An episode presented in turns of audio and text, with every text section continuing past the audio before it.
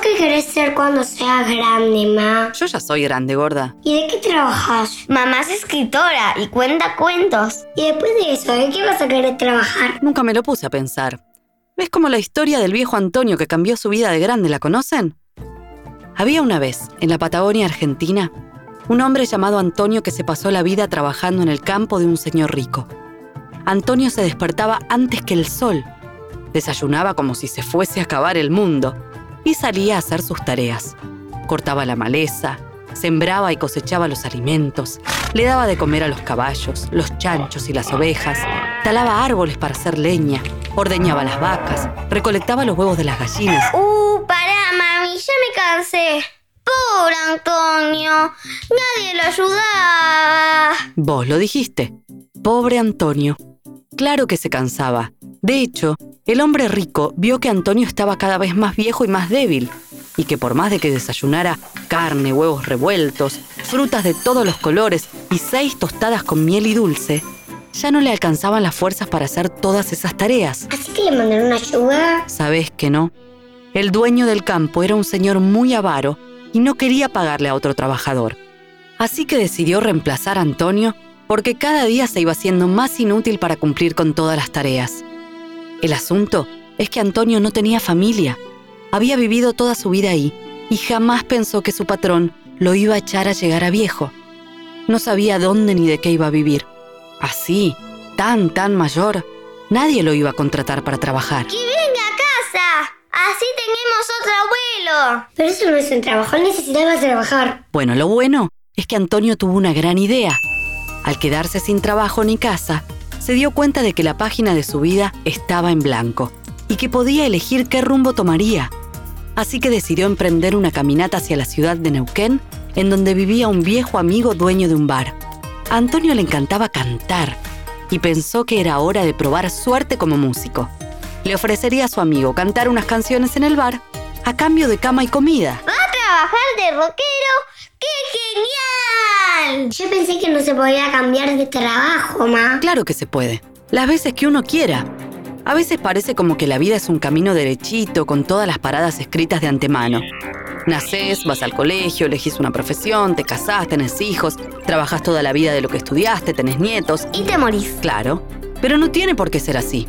Hay miles de millones de millones de caminos alternativos y uno puede cambiar de rumbo cada día de su vida, como le pasó a Antonio. Después de caminar solo durante un buen trecho, Antonio se encontró con una viejita que cargaba una pequeña valija y que parecía perdida. Buenos días, señora. ¿Necesita ayuda? La viejita volteó a ver quién hablaba y al ver a Antonio se le arrojó encima, dándole un beso en la mejilla y un abrazo cautivador. Antonio se sorprendió muchísimo.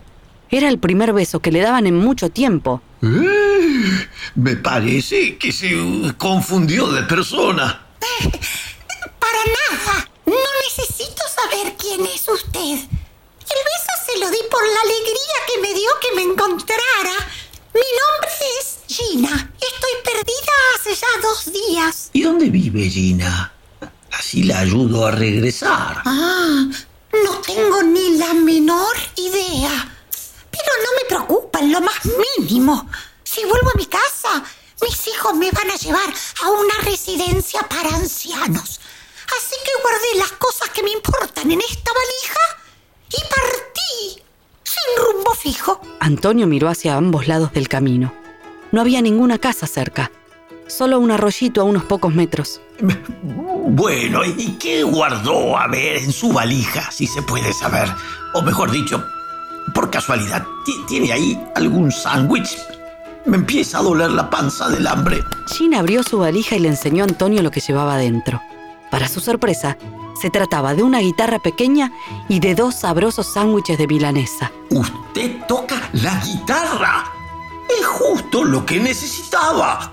¿Qué le parece si nos sentamos junto al arroyo a comer los sándwiches y me cuenta quién es usted y hacia dónde se dirige? Los nuevos amigos caminaron hacia la sombra de un enorme sauce en donde él le contó a ella sobre su plan musical y la invitó a formar una banda juntos.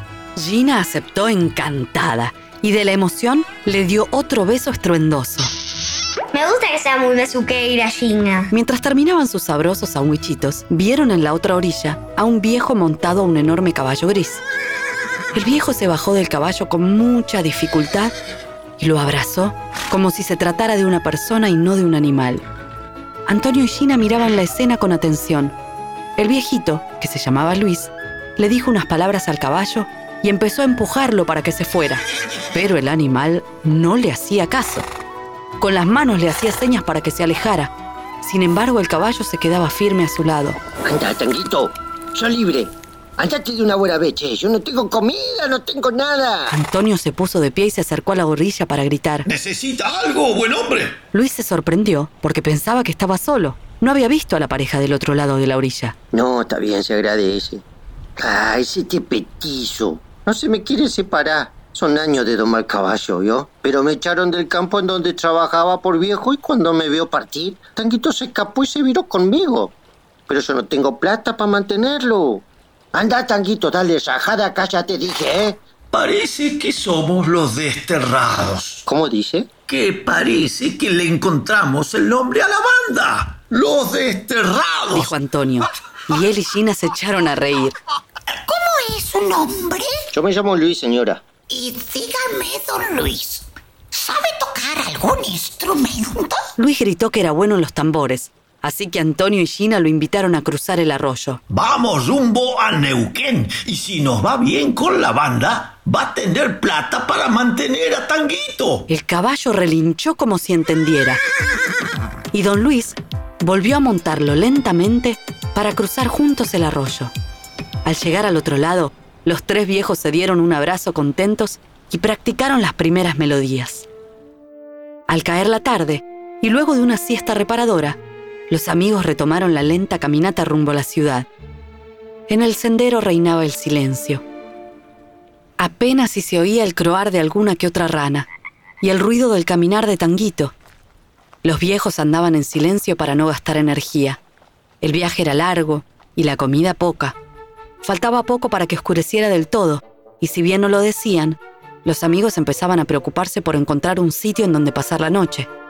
En un momento escucharon una voz preciosa, tan magnética, que los obligó a detenerse. ¿Y eso? Tenemos que encontrar esa voz y sumarla a los desterrados. La voz sonaba cada vez más cerca. Sin embargo, no conseguían ver de dónde venía, hasta que caminando desde lejos, vieron acercarse a otra anciana muy chiquita, casi diminuta. Si no hubiese sido por el cansancio, los tres viejos hubieran corrido a alcanzarla, pero habían caminado durante tantas horas que esperaron a que la anciana llegara a ellos. Buenas noches. ¿Están perdidos? Nosotros no. Caminamos rumbo a Neuquén. Somos una banda musical. Entonces son justo lo que andaba buscando. Me llamo Gregoria y me pasé la vida cantándole canciones a mis cinco nietos. Pero esta tarde pasó lo más horrible que podía pasar. ¿La echaron de su trabajo? Mi nieto menor me dijo que no cantara más, que mis canciones eran para chiquititos y que ella estaba grande. Así que después de pensarlo un rato dejé mi casa en busca de niños pequeños para poder seguir cantando. No se hable más. Los nuestros no serán niños, pero es público al fin. Gregoria querida, bienvenida a los desterrados. Esto amerita un brindis. Claro que no tenemos con qué brindar, pero no va a faltar oportunidad. Así fue como los cuatro viejos decidieron continuar camino juntos. La luna asomó e iluminó tenuemente el sendero. Las luces de la ciudad se veían lejanas. Esa noche no iban a llegar a destino, por lo que Antonio sugirió que encontraran algún pasto alto y mullido para descansar. Pero Luis echó una mirada a los cuatro vientos, señaló una colina y exclamó, Ahí hay una cabañita, ¿la ven? Quizás podemos pedir que nos dejen pasar la noche bajo techo y mañana por la mañana retomamos la caminata.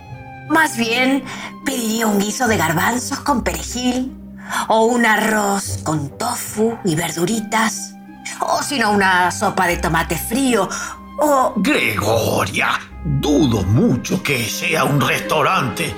Y si lo fuera, no tenemos ni un peso para comida. Vamos, Un último esfuerzo y dormimos calentitos. Con los últimos vestigios de fuerza, los desterrados se pusieron en camino en dirección a la cabaña. La colina era empinada, así que tuvieron que ayudarse unos a otros. Al llegar, notaron que no había ninguna luz encendida. Tocaron la puerta, pero nadie contestó. Luis y Gregoria decidieron darle la vuelta a la casa para ver si lograban ver algo a través de la ventana. Antonio y Gina esperaron en la puerta acariciando a Tanguito. ¿Usted va a dormir solo, Antonio? Porque a mí me da un poco de miedo. Si usted quiere, le hago compañía a Gina. Más bien, se me duerme pegadito al lado. Y ahí sí voy a estar contenta. La conversación fue interrumpida por Luis y Gregoria, que dijeron entusiasmados, Parece que no hay nadie. Está vacía. Sí, una de las ventanas está abierta. Si nos trepamos podemos entrar. A ninguno pareció importarle que la casa no fuese suya. Era tal el cansancio que solo pensaban en la comodidad de un hogar. Luis hizo una bolita en el pasto y los otros viejitos treparon hasta la ventana usándolo de escalón. Cuando estuvieron adentro, encontraron algo de comida en una vieja alacena y Antonio se ofreció a cocinar. La casa estaba claramente abandonada y aún así se conservaba intacta. Incluso las camas tenían colchón. Esa noche descansaron como reyes, especialmente Antonio y Gina. Y a la mañana siguiente fue Luis el que sugirió demorar la partida. ¿Por qué no aprovechamos el techo y ensayamos un poco? De esa manera podremos llegar a la ciudad con un mejor repertorio, ¿no? Además encontré unos árboles frutales acá cerca. Tenemos manzana para el desayuno. Los cuatro socios estuvieron de acuerdo y comenzaron a practicar. Luis juntó unos baldes y unas cacerolas y los convirtió en una digna batería. Gina afinó su guitarra y Antonio y Gregoria hicieron ejercicios de calentamiento para la voz. La la la la la. La la la la la. Eligieron una canción conocida por los cuatro y se entregaron al arte musical. Los desterrados sonaban realmente bien, como si hubieran tocado juntos durante toda su vida. Entonces, en pleno ensayo, alguien llamó a la puerta. Los viejitos se quedaron petrificados. Deben ser los dueños. Uy, no van a echar. No digamos nada. Que nadie abra la puerta. Estábamos cantando los gritos. Ya nos escucharon, Antonio. Y además, ya deben haber visto a Tango pastando afuera. En todo caso, pedimos disculpas y volvemos al plan original que va.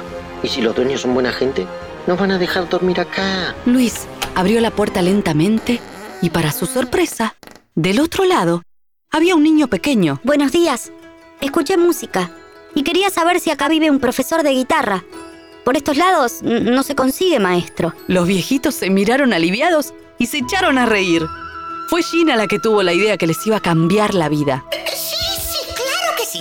Yo soy la maestra de guitarra. Y él es Luis, profesor de batería. Antonio y Gregoria enseñan canto. ¿De verdad? Justo mi hermana quería aprender batería.